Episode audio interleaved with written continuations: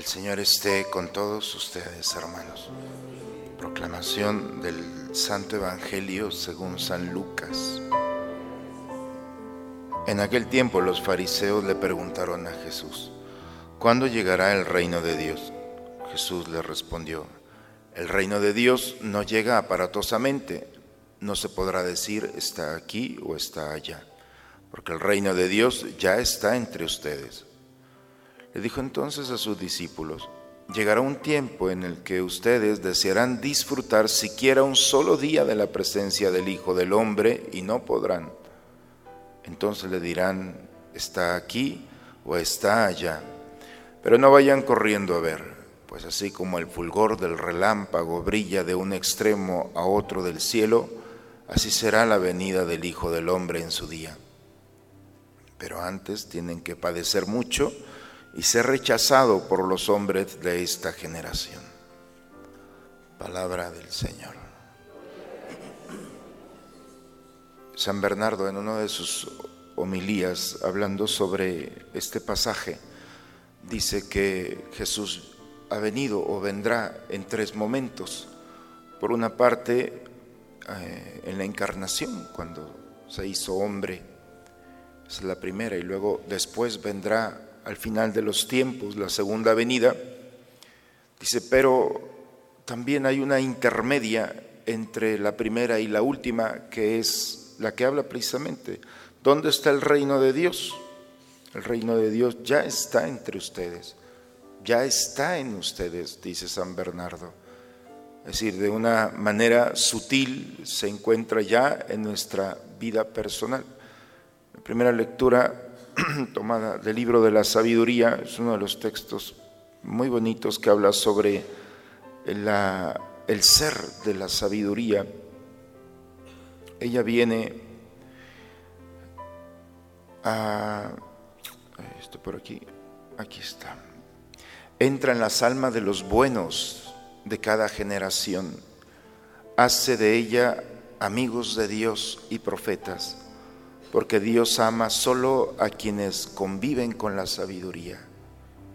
Es decir, el Espíritu de Dios, la sabiduría, entra en el alma y lo primero que hace es nos vincula en una amistad con Dios. Y Dios ama a quienes viven en la sabiduría. Esa presencia de Dios, ¿qué es lo que trae?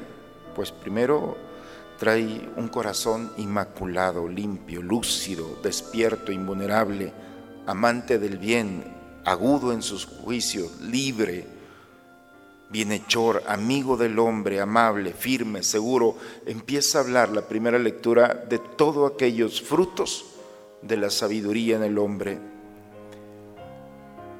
Pues yo creo, hermanos, que en esta mañana el Señor nos invita a descubrir qué tan abiertos hemos estado al misterio de Dios, qué tan importante es eh, el invitar al Espíritu de la sabiduría, al Espíritu de Dios, para que vaya conduciendo nuestros pasos, para poder tener esa sagacidad, esa lucidez, para distinguir lo que es de Dios y lo que no es de Dios.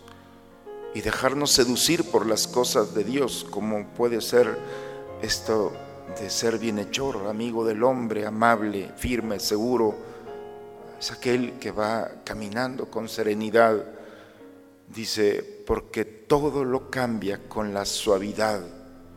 Es la característica de la sabiduría, no violenta, sino es la suavidad, la delicadeza, la que el poder de Dios, que pudiera ser un tsunami, entra con la delicadeza de un viento, de un aroma que poco a poco va transformando nuestra vida.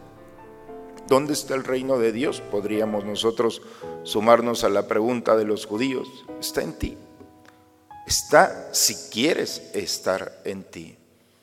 Pero no solamente es un concepto, sino es una experiencia de vida, donde la gracia de Dios nos purifica, nos limpia, nos reconstruye, Veamos la primera lectura entonces vamos a poder ver todo lo que el Espíritu Santo, todo lo que el Espíritu de sabiduría puede hacer entre nosotros, quitar esas lacras, esas debilidades, esas estructuras del corazón que me alejan de Dios, que me alejan de mí mismo y que me alejan de los demás.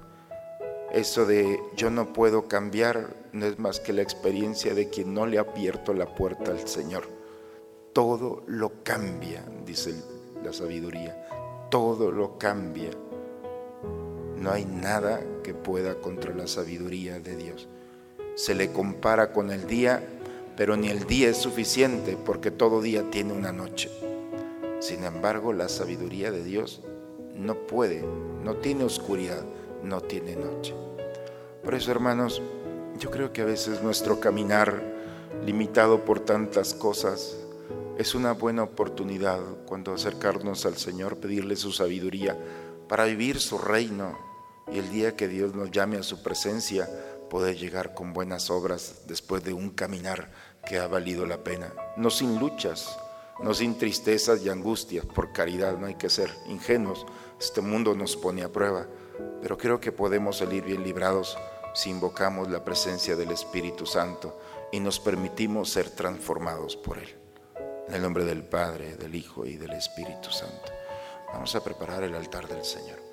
Que la participación en esta mesa celestial nos conceda, Señor, el espíritu de fortaleza y de paz, para que siguiendo el ejemplo de San Josafat ofrezcamos gustosamente nuestra vida por el honor y la unidad de la Iglesia, por Cristo nuestro Señor. Señor esté con ustedes, hermanos. La bendición de Dios Todopoderoso, Padre, Hijo y Espíritu Santo, descienda sobre ustedes, sobre sus familias y permanezca siempre.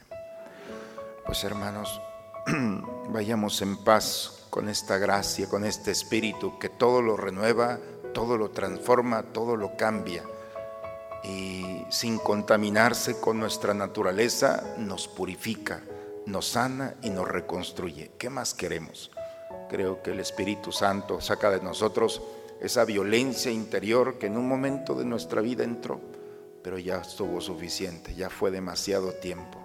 Creo que es un buen tiempo para darnos la oportunidad de que el reino de Dios viva, experimentemos y se exprese en nuestra vida cotidiana. Vayamos hermanos con esta experiencia de Dios a compartirla con aquellos que nos esperan. La misa ha terminado. Buen día a todos hermanos.